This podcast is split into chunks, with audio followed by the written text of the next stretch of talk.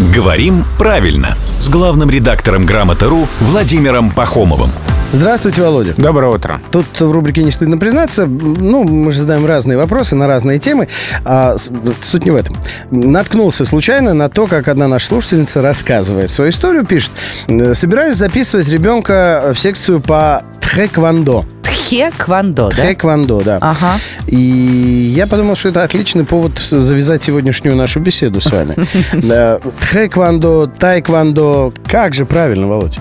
Да, это слово, когда в языке осваивалось, было очень много вариантов написания, и они в словарях были отмечены. То есть можно было встретить тайквондо, таеквондо, таэквондо, тхэквондо и так далее. Теперь всем этим вольностям пришел конец.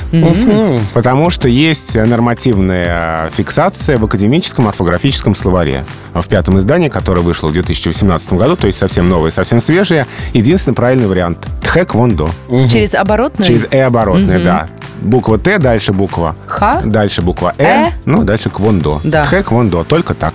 А, ну правильно записывал человек, значит, Да, в секцию. То есть да. мальчишку можно туда отдавать, там все Да. хорошо. Там грамотный тренер, да? Ты про это говоришь? Да, да.